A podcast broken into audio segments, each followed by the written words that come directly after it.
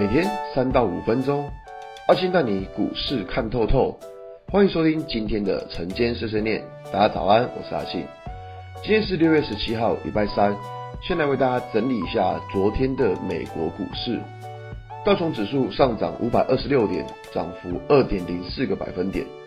纳斯达克上涨一百六十九点，涨幅一点七五个百分点。S&P 五百指数上涨五点，涨幅一点八八个百分点。费城半导体指数上涨三十四点，涨幅一点八个百分点。昨天美股四大指数都是上涨。原因在于 FED 放宽购债，以及美国五月零售销售是优于市场预期。这个零售销售数字啊，连川普都发推特说：“哦，这个数字非常的棒。”那其实昨天有提到，FED 现在已经可以买到个别企业的公司债了。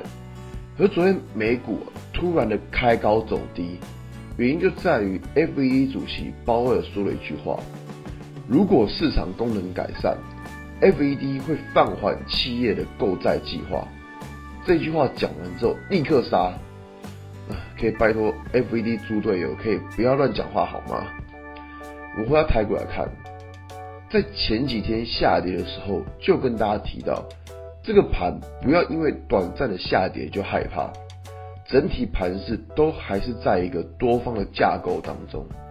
就看到昨天指数就涨了两百点了。大家会觉得前几天有点自己吓自己，但会判断低档有支撑的原因，其实在文章都有讲过，不外乎就是因为大额交易人他卖了非常多的卖权，就连外资的部位也是偏向多方，而且我们可以看到散户最近的部位也是一个认输的状况，整体的筹码都是比较有利于多头的，这也是为什么会叫大家不要害怕的原因，操作就是这样子。你的每一样分析都是有凭有据，而不是靠想象或者猜测的。这个在选股其实也是一样。大家最近的选股还是要挑选股价在五日均线以上的股票。可以看到，昨天大盘虽然大涨了两百点，但是很多股票反弹接近五日均线之后就又下跌了，就是因为股价在均线的下方，均线就会变成是股价压力，反弹遇到压力。自然就是比较容易会下跌。另外，最近选股还需要注意一件事情，要选择均线排列好的股票。所谓的均线排列是指均线它是一个多头排列，最上面是五日均线，再来是十日以及二十四日，这个就称为均线多头排列。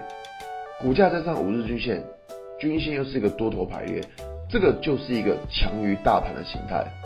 而这类型的股票，股价也比较容易会快速发动。